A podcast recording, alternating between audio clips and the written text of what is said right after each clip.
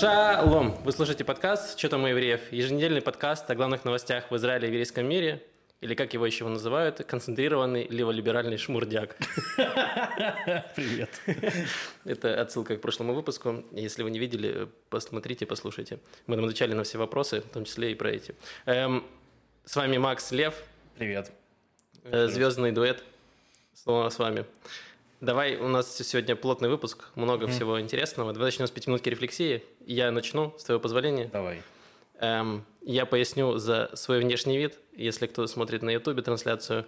Я 7 лет носил бороду, и впервые за 7 лет она у меня исчезла. Так вышло, это было не специально, но так получилось. Я обнаружил, что у меня есть подбородок. Не то, чтобы меня это сильно обрадовало. Я бы не сказал, что то, что у тебя есть подбородок, но допустим. Да, вот и я о том же подумал. Вот, так что я при намеревался месяц не выходить из дома примерно, вот, но э, получилось как получилось. Я теперь жду. Подожди, а как ты случайно сбрил бороду? Все-таки интересно, она ну, же у тебя огромная. Эм, я, ты скажем так... на пластыре депиляции борода с него клеилась или что? Я э, пытался покури- подкурить от газовой комфорки. Да. Нет, эм, на самом деле я просто на триммере взял не ту насадку и э, хапанул лишнего. И потом я уже пытался что-то там выровнять. И потом такой, да к черту просто уже. Мне уже начало... Я был в тильте и все, и просто сбрился. Ну да, я примерно так в Израиль переехал. Я, ну, у меня на этой неделе не такая насыщенная, но я на ней э, получил наконец-то премию Исхака Рабина. Э, дело в том, что... Подожди, эм, это рядом с твоей Нобелевской премией, правильно понимаю, эм, она лежит? Ну, пока это первая израильская награда, которую я получил за свою деятельность.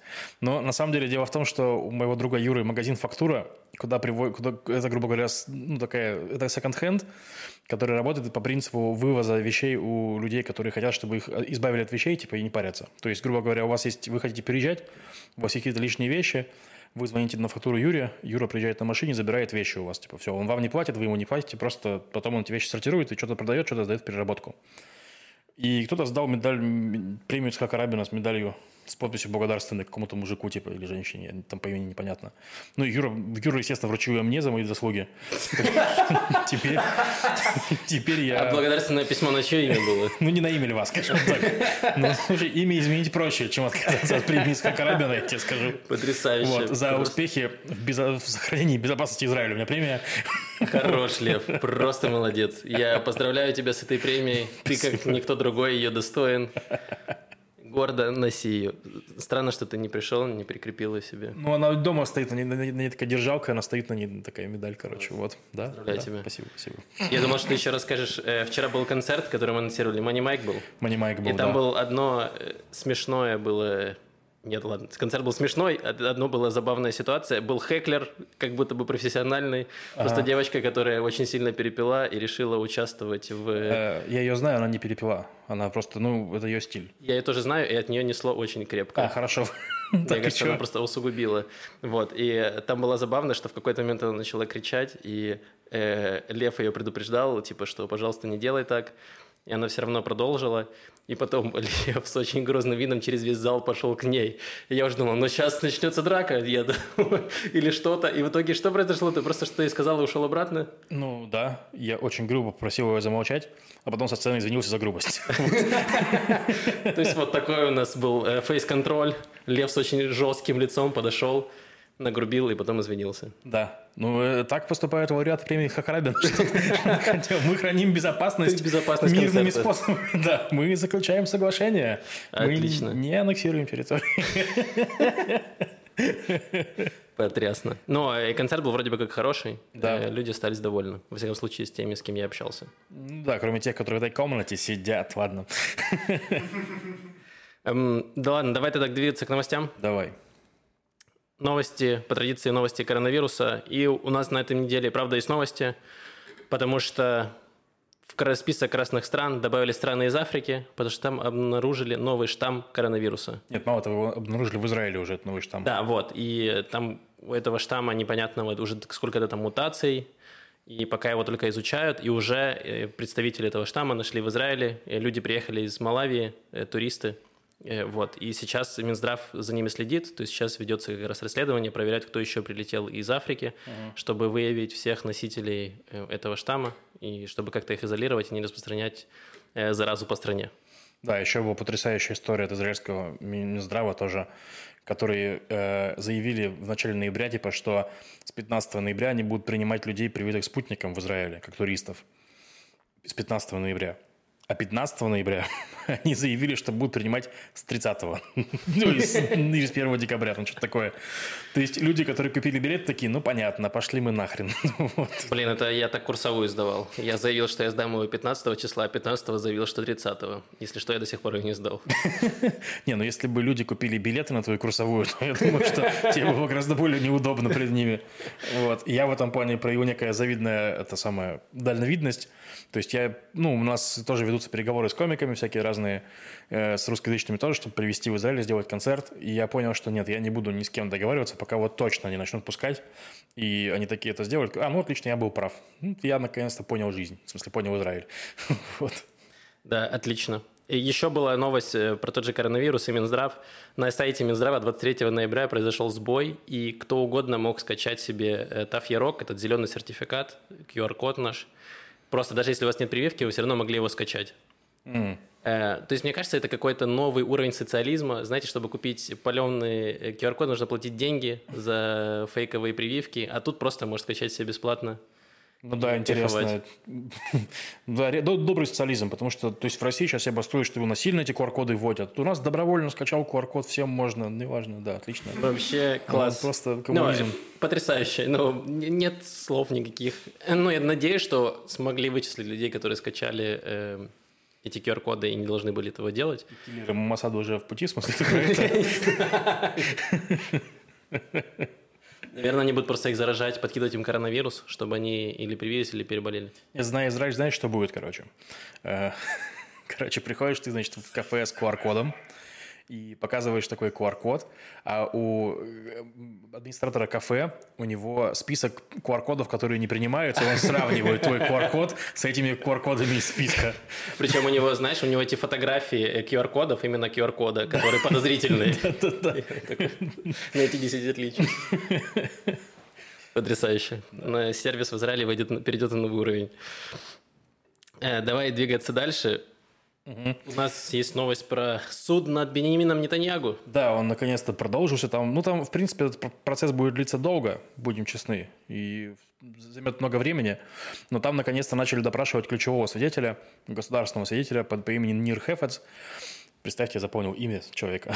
Это шок, да. шок-контент. Вот. Это бывший помощник Нетаньягу по связям с общественностью которые, значит, э, раскрывают всю подноготную. Ну, то есть, в частности, он, например, рассказал, что э, Нетаньягу очень заморочен на своем пиаре, и, то есть, типа, он может прерывать любое совещание по правительству, вплоть до обороны, там, вплоть до чего угодно, если про него вышла какая-то плохая статья, ему нужно срочно на нее реагировать. Или кто-то дизлайк поставил. Кто? Вы видели, да. кто-то поставил дизлайк под моим видео? Да. Это что такое? Быстро Моссад разобрались, да, написали да. в YouTube, разобрались, вот. кто поставил дизлайк. Он собирает, значит, это самое бучу, там, ну, совещание по как реагировать на эту статью, там, что-нибудь такое. Вот. И там, ну, Нирхефес, свидетель по делу 4000, это дело о том, что он, э, Нетаньягу, то есть, предоставлял некоторые услуги политические э, бизнесмену Аловичу, Шаулю Аловичу, который владелец Безека. А взамен на портале Уава, который принадлежит Безеку, деятельность Нетаньягу встречалась хорошо. Вот. Ну и там, грубо говоря, Нирхевец заявил, что Нетаньягу лично не дал никаких инструкций по новостям, а вот Сара Нетаньягу, жена и сын Ягир, они постоянно писали ему, что там написать. Вот через них проходила вся, вся информация, да. и насколько я читал тоже, что Нирхефет заявил, что согласование главных там редакторов портала Вала тоже было с, э, с разрешения Нетаньягу. То есть мы говорили, мы хотим нанять вот такого-то э, редактора, норм или нет. И он уже говорил да или нет. Да, а взамен Алович, допустим, через Хефеца передал Нетаньягу список людей, которых он бы хотел видеть министр, министром связи. И, соответственно, Нетаньягу и потребовал тоже убрать прошлого министра связи, которого в итоге убрали, если не ошибаюсь. То есть вот такая вот э, история будет развиваться. Интересно, послушаем, что будет дальше. Вот. Отлично. Давай перейдем. Э, сегодня мы прям вообще бодро, бодро, класс. Это все потому, что мы пишем в пятницу утром, и мы еще не устали от работы. Это правда, да. Так, насчет э, прошлом, на прошлом подкасте мы говорили про двух израильтян, семью Натали и Морди Акнин, которых задержали в Турции mm-hmm. по подозрению в шпионаже, когда они фотографировали, значит, этот э, дворец во время морской прогулки, запрещенный дворец. Мимо И- которого водят морские прогулки. Да, и они сфотографировали. И в итоге их задержали, и турецкая, значит, полиция, прокуратура заявила, что они не только фотографировали дворец, они фотографировали еще посты охраны. Ну, то есть, знаете, как э, в, в Лондоне фотографируют этих охранников у Букингемского дворца, также, видимо, они фотографировали турецких охранников, и это тоже, видимо, запрещено. И якобы они слили эти фотографии третьим лицам. Ну, то есть, я не знаю, наверное, маме в, Инстаграм. в Вай- в Вайбере отправили фотографии, типа, вот мы на отдыхе, и это им тоже вменяли.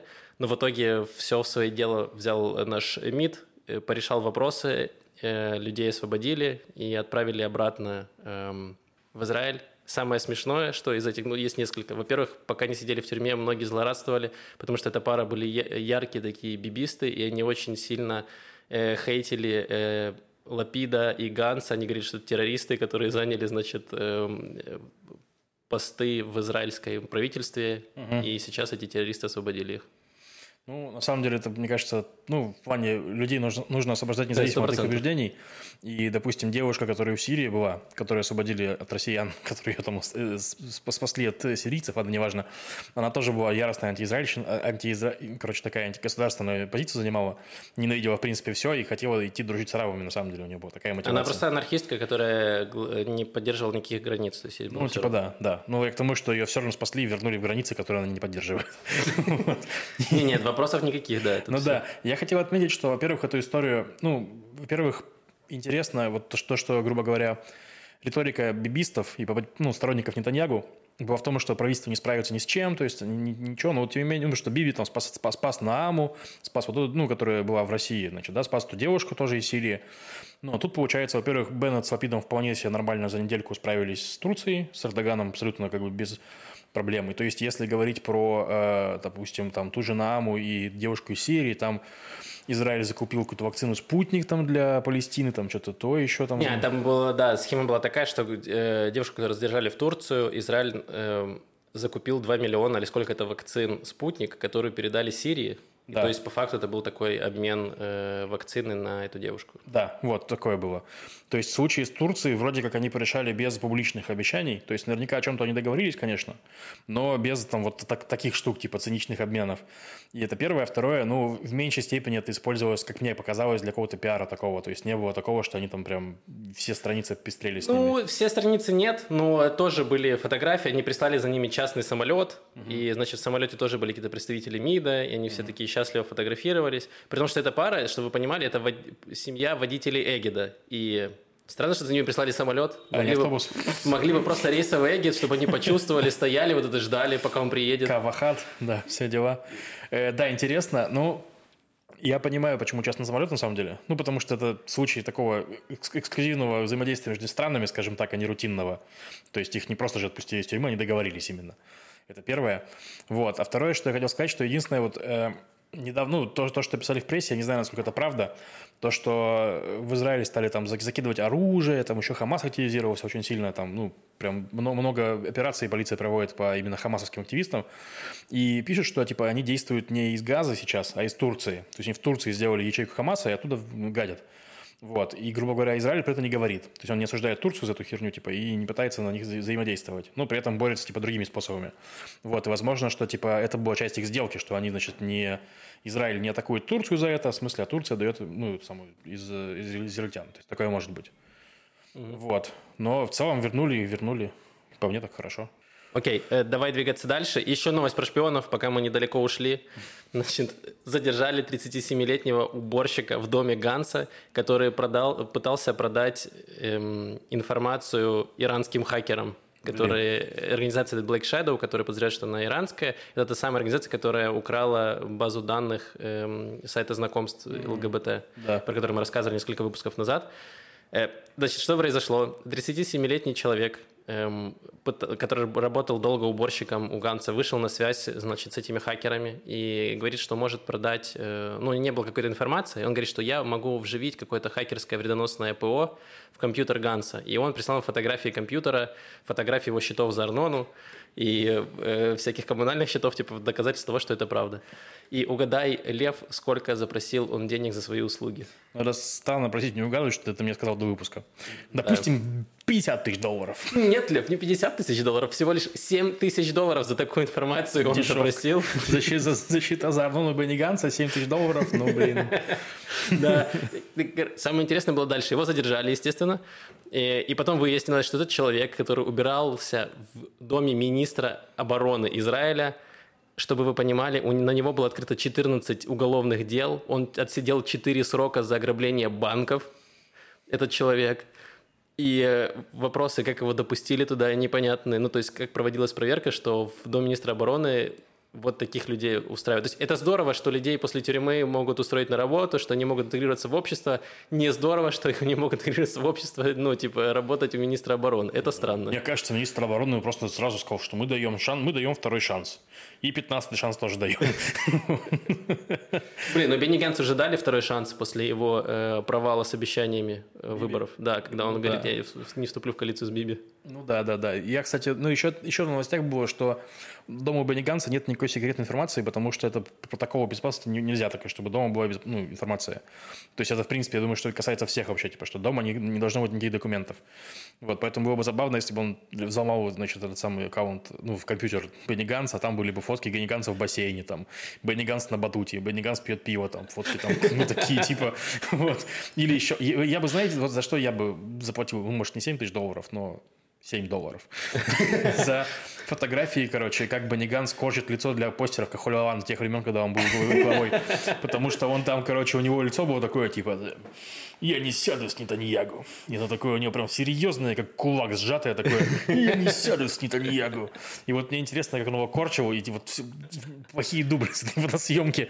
За них я бы заплатил 7 долларов. Блин, Если бы него был- израильский Добкин. если бы у него был Patreon с этими фотографиями, я бы на него подписался. Потому что, ну, блин, ну, такое смешное лицо. Я, у меня гифка была, типа, я сохранил, я, короче, шел по Тель-Авиву, и там, типа, у него был постер этого Бенни Ганса, значит, на здании, и я ну, иду, у меня здание открывается моим глазам, типа, и там оттуда выезжает Бенни Ганс такой, типа, недовольный, недовольный такой, типа, и там, там, «Р, не сяду с Нетаньяго, думаю, блин. Кайф. Да. Да, но в итоге сейчас э, назначили комиссию, создали, наверное, правильно сказать. назначению уборщиков Бенни Ну, потому, чтобы разобраться, как кто проверял людей, которые да, нанимают на работу госслужащим. Вот, чтобы разобраться, как так произошло. И, возможно, у нас еще где-то есть такие же люди, какие-то шпионы, которые работают уборщиками. или Ну, Тут вроде как не шпион, просто тупица, как бы, но да. Ну, интересно. ну, теоретически он мог быть кем угодно. Ну, то есть, Справедливо. не, ну, надо сказать, что поймали его реально очень быстро. Вот, то есть, как бы тут, видимо, следят. Ну, странно, 37-летний уборщик выходит на связь с хакерами. Как выйти на... Вот, Лев, как бы ты вышел на связь с хакерами? Я понятия не имею как. Я бы начал гуглить, наверное. Я бы отправил ему рубль на Сбербанк онлайн, написал бы «Привет, хакеры». Мы бы общались такой перепиской, знаешь, кидали бы друг другу деньги. Максимально неподозрительно. Окей, потрясающе.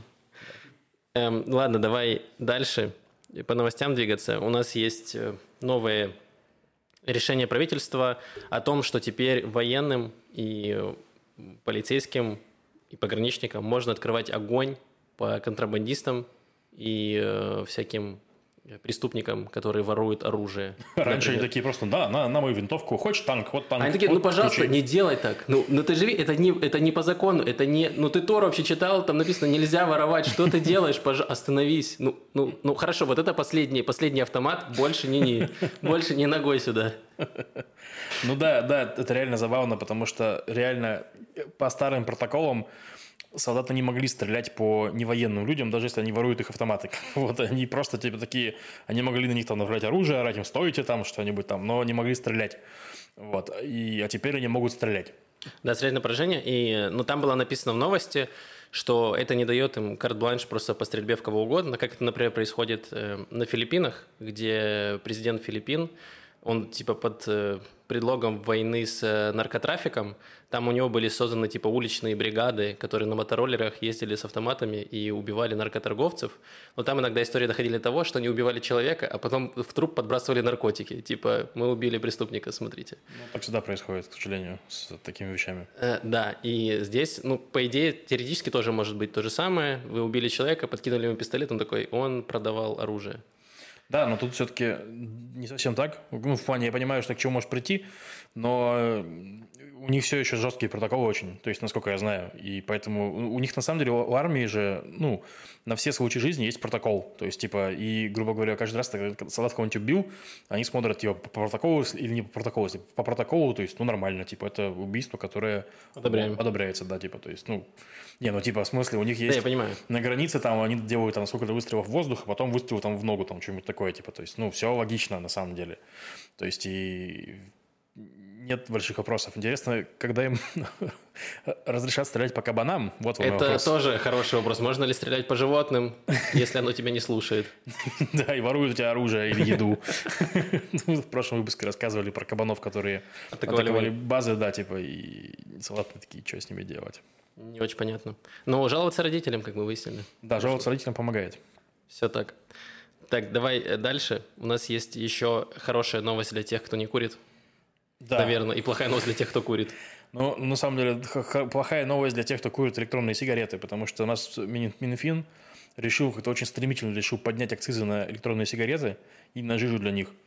Вот, и прям поднял ее капитально, то есть акцизы на сигареты увеличились на 360% от стоимости, а на жижу 270%. То есть типа, подорожают в три раза или что-то такое, типа. Да, насколько я понимаю, там была проблема в том, что вот эти вот э, новые сигареты, которые популярны становятся в Израиле, э, одноразовые электронные сигареты, они да. вообще не попадали под, э, типа, как сигареты или что-то, то есть они облагались каким-то по какому-то другому налогу, и они стоили достаточно дешево относительно израильского, израильских цен на табак и табачные mm-hmm. изделия, они стоили очень дешево. И плюс их можно было почти не в ограниченном э, количестве ввозить из страны. То есть я знаю, у меня подруга из Украины привезла себе 30 этих э, сигарет или 40. А сейчас это все ограничили, то есть они э, разобрали, что это такое, ввели, повысили налоги в соответствии того, что они сейчас стоят приблизительно как и другие табачные изделия, и запретили, там ограничили ввоз из страны, то есть как mm-hmm. и сигареты, то есть вы можете, по-моему, на человека ввести 10 пачек или 20 пачек сейчас сигарет. Ну, там два блока там что-то такое. Да, да вот, и сейчас же ограничили тоже количество э, этих электронных сигарет, которые вы можете ввести, этой жижи, там что ли, 10 упаковок или что-то такое, 10 штук, ну, я не помню точное число, вот, но вы можете найти в интернете эти данные, там, в зависимости от э, содержания или еще чего-то табака. Да, так что Никотина. любители парить стали любителями платить. Хорошо, Лев, очень хорошо. Да, вот. Но на самом деле, я думаю, я, не курю, Мой новостной подкаст, но еще и юмористический. Не забывайте об этом. Потрясающе, шутка была, да. Э, я хотел сказать, что сигареты стоят очень дорого. И, ну, реально странно, если бы электронные сигареты стоили дешево. То есть, там тоже никотин, тоже табак. Вот. Поэтому переходите на что? Э, на... Наркотики, очевидно. Наркотики стоят дешево и продаются без всяких лицензий. То есть, та же трава гораздо доступнее, чем никотин. Вот. Я хотел предложить людям дышать над картошкой, но окей. Ну, или дышать над картошкой, да. в целом. Да, да. Ладно, э, давай дальше. О, вот это моя любимая новость на этой неделе. Итак, приготовьтесь, пристегните свои ремни, держите за стулья, потому что в столице эм, израильского туризма в городе Илати прошел чемпионат мира по киберспорту. Знаете, кто?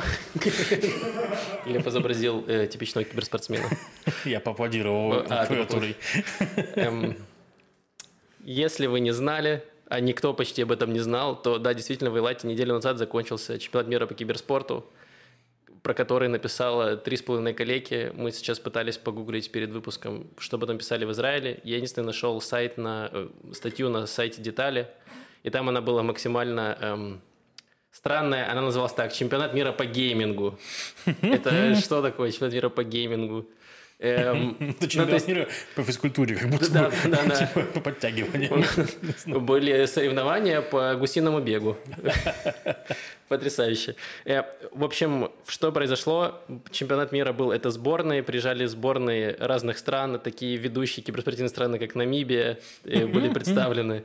Э, вот, это, если что, ну, утрирование, потому что кто не знает, не разбирается в киберспорте, то я вам приведу простые цифры. Например, где-то приблизительно месяц, несколько месяцев назад российская команда по доте выиграла чемпионат International, заработали 18 миллионов долларов, чуть больше. Буквально две недели назад украинская команда Na'Vi выиграла чемпионат по Counter-Strike, заработала миллион долларов. И вот этот э, чемпионат по Counter-Strike выиграла сборная Северной Македонии и заработала на 10 тысяч долларов. Ну, кроме призов, еще нужно сказать, что чемпионат мира по доте смотрел я без учета китайцев, потому что их там очень много смотрят, там где-то миллион человек, и даже, даже больше. больше. Да, в России и в Европе и в США, вот на, на эти три страны там больше миллиона. На Китае еще миллионов шесть, наверное, что-нибудь такое просмотров. CSGO похожие цифры, но поменьше, я, по-моему. Ну, могу там ошибаться. тоже больше, там, нет, там цифры даже больше, даже больше Counter-Strike больше смотрят. Э, этот, я зашел, то есть очень мало информации, я зашел на профильный сайт по Counter-Strike, нашел, значит, страницу этого турнира, открыл э, матч фаворитов этого турнира сборной Румынии и сборной Северной Македонии. Это две страны, которые заняли первое и второе место. Было 300 человек на трансляции. 300 человек на трансляции. Там, ну, ну, короче, есть такой киберспортивный комментатор Вилат. Это один из таких прям столпов э, российского киберспорта. Вот, украинский э, такой деятель. Вот, у него есть канал в Телеграме, в котором он освещал, ну, понятно, угорал на самом деле. Он там написал историю, что у команды какой-то, не помню, какой команды, да, я могу рассказать команды, это. Да. У сборной э, Словении заболел один игрок коронавирусом, и они такие, что же нам сделать? И Федерация киберспорта Словении решила разыграть значит, слот в команде, в сборную среди болельщиков. И, значит, они взяли рандомного болельщика, э, повезли его, значит, в Эйлат, и он сел играть. И в матче э, с румынами, кажется, или с кем-то, он за карту настрелял 23 э, фрага, и они выиграли этот матч. Чтобы вы понимали, это представьте, что вот играет сборная Аргентины, Месси получает травму, вместо него вызывают просто чувака с трибуны, и он забивает двушку. Вот приблизительно вот так это выглядит. То есть вы понимаете уровень этого турнира. В принципе, мы со Львом могли спокойно выступить где-нибудь в Доте, где за сборную Израиля, и было бы не так плохо, мне кажется. Кстати, сборная Израиля по Counter-Strike Страйку на этом турнире заняла гордое 11-12 место вместе со сборной Намибии. Это последнее место на турнире. Они выиграли ровно 0, 0 матчей. Вот, э, поздравляем нашу сборную. Ну, на самом деле, израильтяне есть в топовом киберспорте точно. Ну, в доте есть прям два топовых израильтянина. То есть там, ну, когда выступают прям на супер уровне.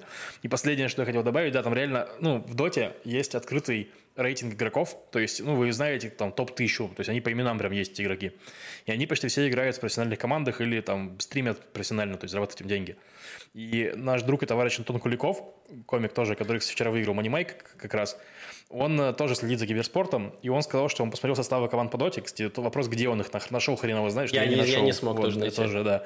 И он говорит, что не знает ни одного имени, а он знает всех, всех до третьего дивизиона вниз, как бы, то есть это очень низко. В общем, это интересно. Мне интересно, кто, как на это деньги дает вообще, типа, то есть, ну, потому что, ну, кто-то же дал деньги на эту хрень. То есть они купили им билеты, это стоило, ну, довольно... Я ну... могу чуть-чуть вот тут рассказать. На самом деле в Counter-Strike было чуть получше, там были как раз э, 3, то есть вот третий дивизион, я посмотрел а. Составы, вот первое место заняла сборная Румынии и Северной Македонии, второе место сборной Румынии. Это типа полупрофессиональные команды, просто они из одной страны, поэтому поехали как команда. И третье место заняла Украина, тоже украинская команда, которая там э, очень локальная, то есть она ничего там толком не добивается. Там полупрофессиональные игроки, то есть которые играют в каких-то командах, но не особо что-то там выигрывают. И в целом нет какой-то проблемы с такими турнирами. Это клево, что поддерживается, что есть турниры для не супер топовых, но есть и турниры для игроков попроще, mm-hmm. где небольшие призовые, 10 тысяч долларов, все равно приятно. Если ты заработал, там, вас на, на пятерых вы заработали 10 тысяч, это уже хорошие деньги, неплохие. Вот. Проблема в том, что не надо называть это чемпионатом мира, пожалуйста. Это просто дискредитация вообще всего, что проходит в киберспорте. Да. И называйте чемпионатом мира вот этот турнир, который прошел в торговом центре Эйлата. Типа вот. Яков наезд Эйлат, в торговом центре. Да, ну просто это чемпионат мира в торговом центре. Это чемпионат мира мог быть по поеданию пончиков в торговом центре. Что это? Ну, не может быть чемпионат мира по киберспорту. Там у этого турнира были спонсоры, спонсоры. Как это происходит, насколько я понял? Э, киберспорт вообще развивается достаточно э, децентрализированно, то есть просто находятся какие-то организаторы, которые делают турниры, они ищут спонсоров, увеличивают э, призовые фонды, из этого формируют, освещают, все это проводят. Но сейчас э, э, страны пытаются тоже влиться в киберспорт и делают э, свои федерации, как есть футбол, mm-hmm. федерация спорта и все такое, так есть федерация киберспорта никакого толком влияния у них нет, они такие, давайте будем проводить тогда под эгидой всех федераций чемпионаты мира какие-нибудь. Они такие, класс, давайте. Понятно, что там опыта ни у кого нету, mm-hmm. там какие-то сидят чаще всего непонятные люди, которые пилят деньги. Ну, вот это меня э- бесит, в смысле, что, типа, на самом деле сделать турнир по киберспорту несложно, нужно просто привлечь людей, у которых есть аудитория, которые могут освещать, и все. Да, то есть проблема этого турнира, что не было никакого освещения, и этот турнир просто превратился среди любителей киберспорта в мем, просто Ну да. э, угар. Хотя на самом деле это мог быть нормальный турнир там эм, полупрофессиональных игроков, нет никаких в этом проблемы. Тем более это играет сборная, всегда можно привлечь на вот этой э, идее, что вот играет твоя сборная твоей страны, можно было привлечь интерес, просто пр- провелось ровно ноль работы с болельщиками. Я, и при том, что спонсоры были неплохие, то есть я смотрел, там были и э, производители там техники, всего Да, остального. сто пудов это денег стоило до хрена. Вы что, там привезти всех этих людей из этих стран в Израиль, даже билеты, денег было потрачено много, но почему-то не смогли оплатить ни одного нормального стримера, который бы этому, этому дал хотя бы какую-то огласку. Ну, то есть это странно. Ноль рекламы, да. При том, что, ладно, нужно отдать должное, должное Илату, произош... прошло все нормально. Я смотрел, вот, включил стрим, и там у людей были компьютеры, то А. есть они играли. Год назад это все происходило, кажется, в Южной Азии. Нет, это было в Корее, в Южной Корее. И там что, там были картонки у людей, они делали Это что было играют. хуже. Что? Командам нужно было самим договариваться и искать компьютерный клуб, чтобы сыграть. А, то есть ты понимаешь, у блин, людей да. там не было, им не оформили ну, еду, то есть им нужно были сами добывать себе пропитание, а потом они сами, то есть они не могли найти, им не могли найти компьютеры, и они сами пошли в компьютерный клуб, договорились с другой сборной, чтобы сыграть. Э, Вот, и как раз сборная России играла там по доте, они вот такой матч не сыграли, и потом плюнули и уехали просто домой. Снялись с турнира, потому что вот такой уровень э, проведения чемпионата мира. Понятно. Ладно, мы по- по- поговорили больше, чем про все новости Израиля, мне кажется. Вот Ну, так у нас прибомбило. Но нормально, Да. нормально. Ладно, идем дальше. Дальше потрясающая новость. Полиция в Тель-Авиве накрыла бордель с привитыми проститутками. Вот. Это очень несознательно. Очень сознательно, да. И там они арестовали, короче, 8 человек. Там разные мужчин и женщин. И там было не- несколько квартир, на которых работали эти проститутки. И э, э, раскрыли схему, что они ввозили нелегально девушек из Восточной Европы, но им приходилось тяжело бедным преступникам, потому что им приходилось искать среди Восточной Европы девушек, которые привиты Файзером, потому что иначе их- они не могли их привести. Вот.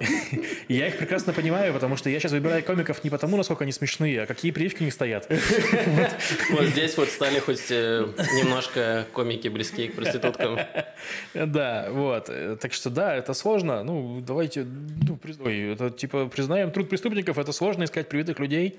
Я спрашивал уже реально дофига комиков. К счастью, Василий Байдак привит нормальной вакциной. Вот э, концерт будем делать через, через неделю, 4 числа в Тель-Авиве. Блин, я думаю, что Поехали. на Василия могут выйти еще другие люди и такие, Василий, ну раз ты здесь, может, еще хочешь Поработаешь?» подработать, может, еще хочешь поработать. Пока У нас тут нехватка людей, просто ужас какой-то. Буквально сегодня э, встречался с знакомой, которая искала квартиру, и она ездила, и, и, в общем, она читает объявление, квартира, три комнаты, в каждой комнате душ. Такая, что это за странная квартира. Приезжает, короче, туда смотреть, и там какой-то русский мужик с золотыми зубами такой, вот, квартира нормальная, для соседей отлично. Ну и там реально три спальни, и в каждой спальне отдельная душевая кабина и, и раковина стоит. Она не, не поняла, что это такое, типа, потом на работе А рассказала. потом она как поняла? не, на работе рассказала, тогда же бывший бордель. Такая, а, вот оно что.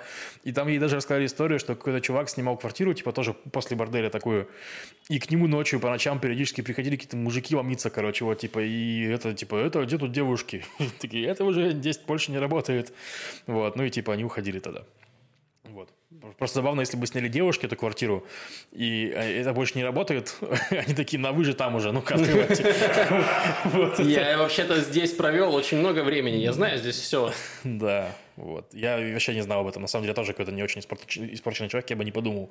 Я думал, ну, наверное, жили какие-то чистюли. Может, спортсмены жили. Ну, Это очень странно, да. Вот. В каждой комнате душевая кабина. Да. Ну, типа, там причем один туалет. И то есть, типа, что за люди, которые моют чаще, чем писают? Вот.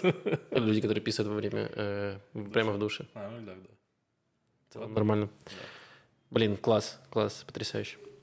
Давай поговорим теперь немножечко э, про рубрику израильской музыки. Давай, Я отличная рубрика, Максим. Спасибо. Спасибо, что ты ее. Спасибо большое. Спасибо большое, Лев. Я хотел поговорить про группу, которая называется Борито. Борита. Борито, да. Это группа, которая играет такой инди-поп, или как они сами называют, постфанк. Это Боря, который решил, что он Хуанита, или что это такое? Я сейчас мы с тобой поговорим про израильский нейминг. Это мой отдельный э, жанр комедии в Израиле. Попробуй угадать, почему они называются Борито. Так, давай, Лев, попробуй ты составить. Представь, почему она может называться э, Борито. Давай. Сейчас, знатоки просят еще одну минуту. Ладно. Э, пок- Смотри, мне кажется, короче, это бор, лес. Так. И то товарищество. Лесное товарищество. Это толкинисты.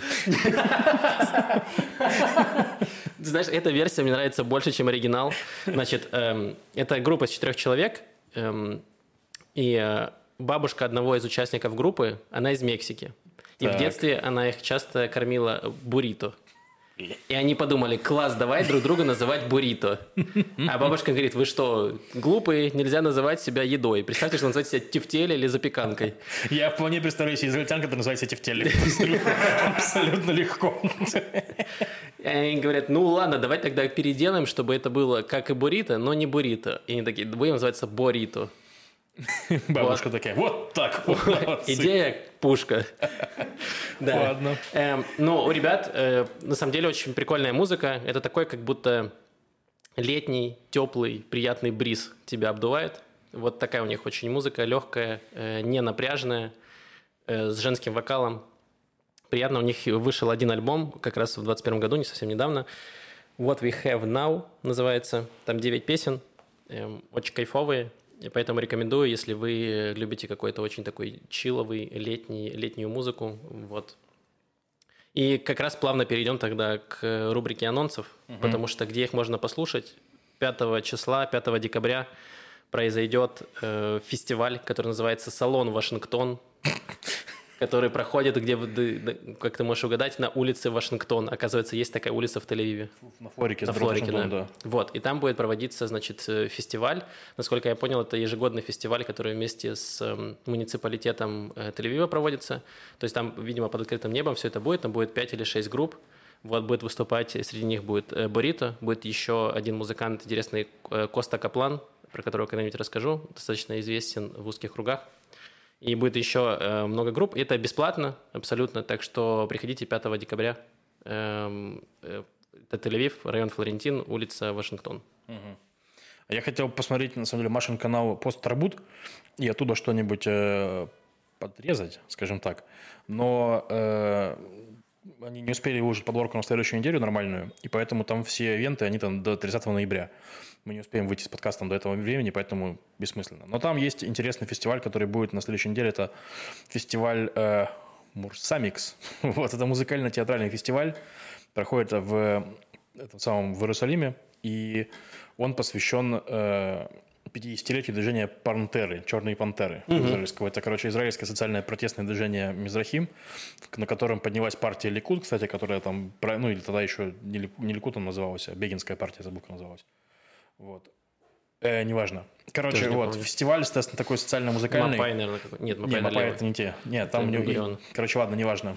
Фестиваль, э, вот, но главное, главное, что вам нужно сделать, я, я скину ссылку на анонс пост Тарбуте и в комментарии на ютубе, там можно будет сходить.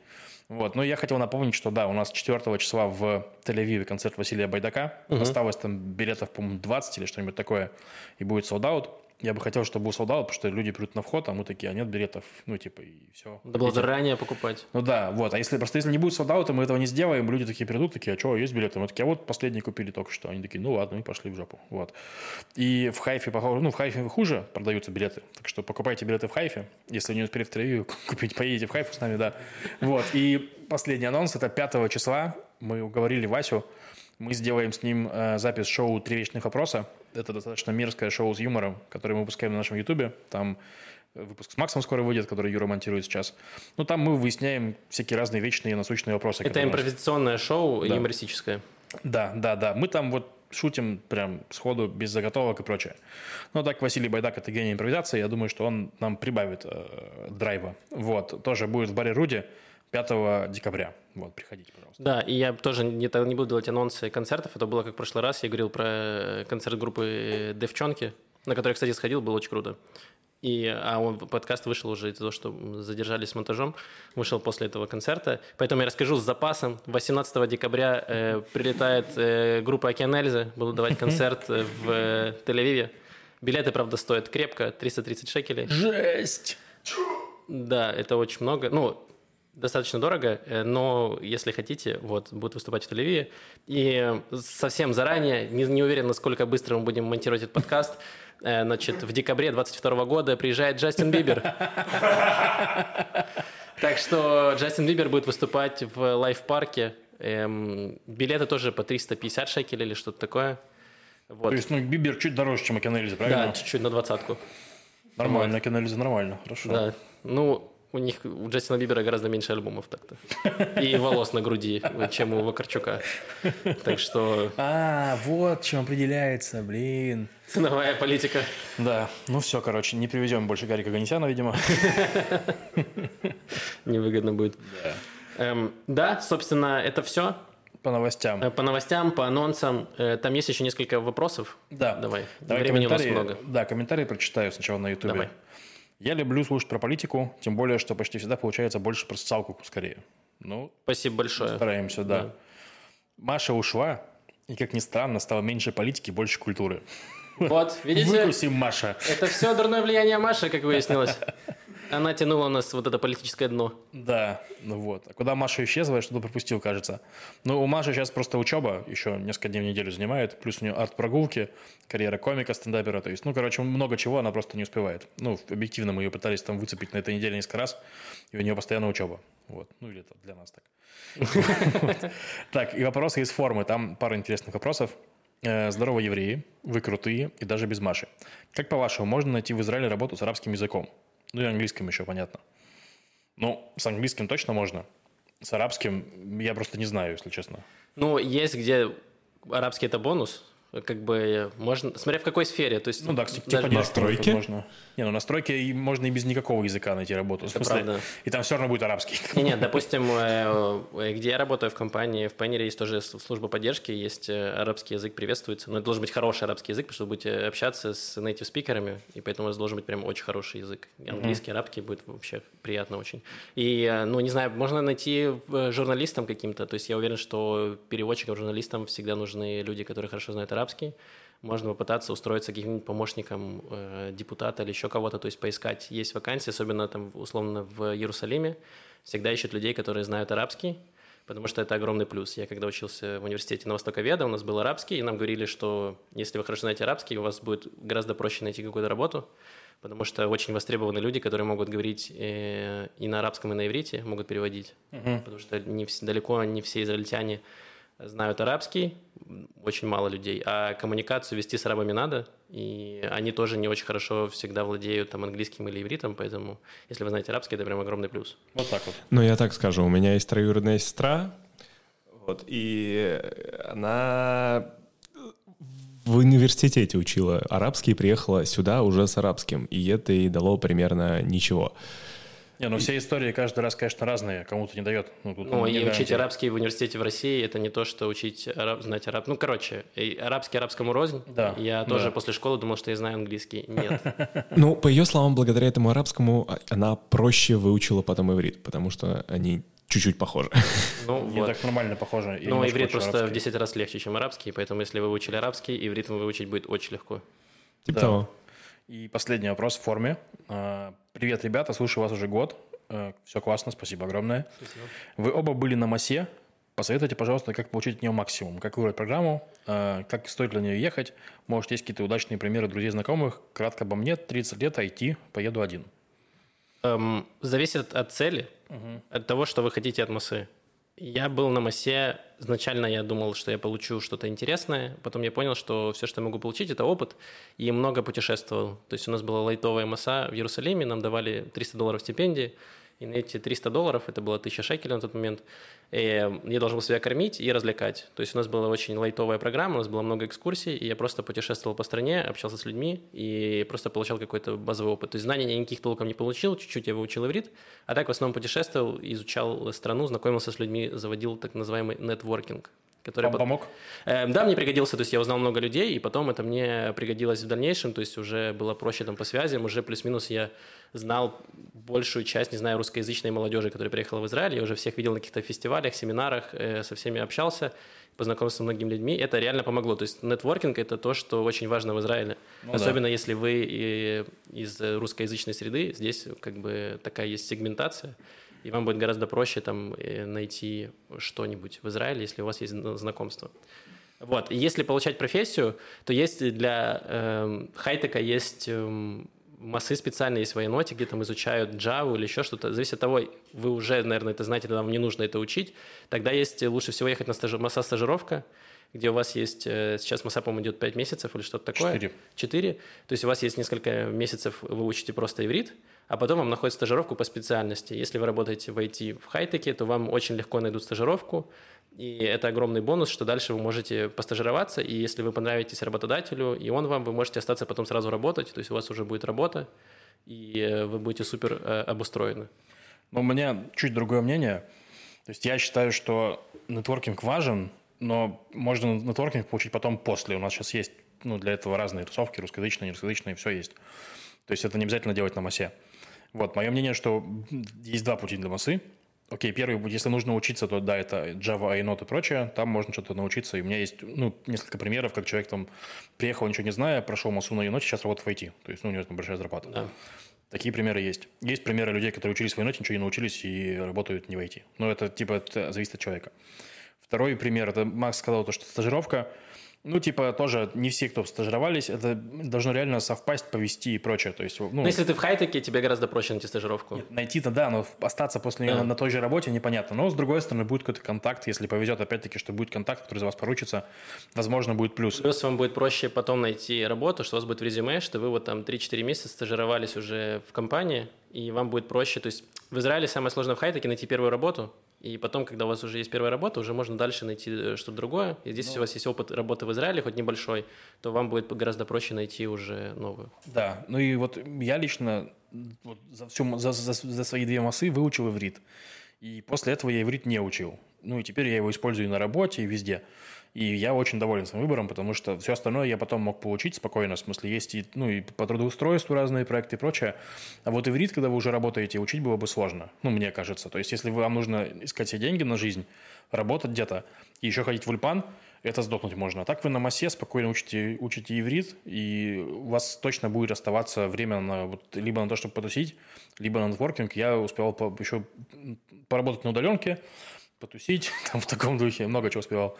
Вот, а если, ну, говорить про программы, то берите иврит, где, если иврит, то там, где часов, там, 500 в неделю, там, ну, в смысле, ты, не, не в неделю, в смысле, в, в, на программе часов там 400-500, там, 300-500, не меньше. То есть, если меньше, это уже фигня, а не, программа, не язык. Да, я согласен с Львом, что иврит лучше всего учить на массе, либо там программы после массе есть, когда вы только репатрируетесь, есть да. программы там пятимесячные, где вы просто учитесь. Пока у вас есть корзина абсорбции, вы можете просто учиться. И то, что Лев говорил, что нетворкинг можно потом сделать, это к тому же вопросу к ивриту, что если у тебя там работа, у тебя уже нет особо времени э, есть ходить такое, да. на всякие там э, семинары, ездить фестивали и все такое.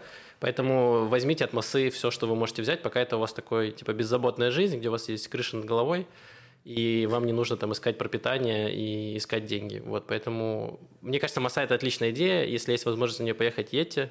Сто пудов, точно. Вот я так скажу, если у вас, если есть возможность поехать, лучше едьте на массу, э, потратьте ее вот самом, типа либо язык, либо там стажировка, либо обучение, это точно поможет, точно в плюс. Там. Да, единственное, что будьте готовы, что это такой пионерлагерь, у вас будет много людей в квартире, где вы будете жить, возможно, это будет не самое лучшее качество апартаментов, всего остального. Просто не, не думайте, что вы приедете в Золотые горы, и здесь вам все течет медом и молоком. Да, точно будет квартира течь, но не медом и не молоком. Да, это правда. Это, это правда. Хотя у меня, э, знаю, масса в Батьяме есть, которые люди живут в новострое в огромном на 25 этаже, и там прям очень круто. Но это Батьям. Ну да. Там Здесь... Бат-Ям, Бат-Ям сам течет. Квартира не течет, но течет все, что вокруг квартиры. Вот, поэтому везде есть свои плюсы и недостатки.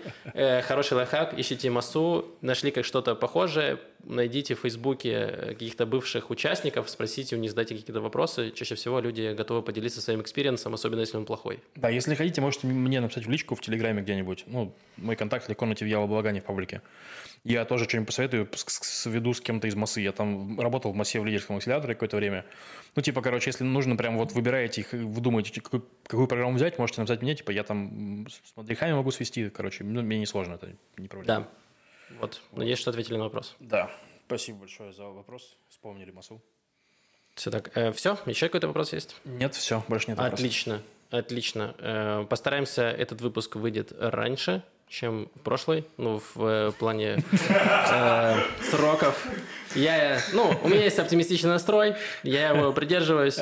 Вот, э, очень хорошо, спасибо всем нашим патронам, кто нас поддерживает на Патреоне. Ссылочка есть в описании. Подкаст с Машей в процессе. Мы э, по подписке, который, как только он выйдет, мы обязательно его анонсируем. Э, вот, а так, э, в принципе, все. Да, спасибо огромное. Бо- Бодрый утренний подкаст, ведущие такие прям, ух, утреннее шоу. Да, утро есть, да. С вами был э, Макс, Лев, Яша, и услышимся через неделю, Да. ну, примерно. Пока. Пока.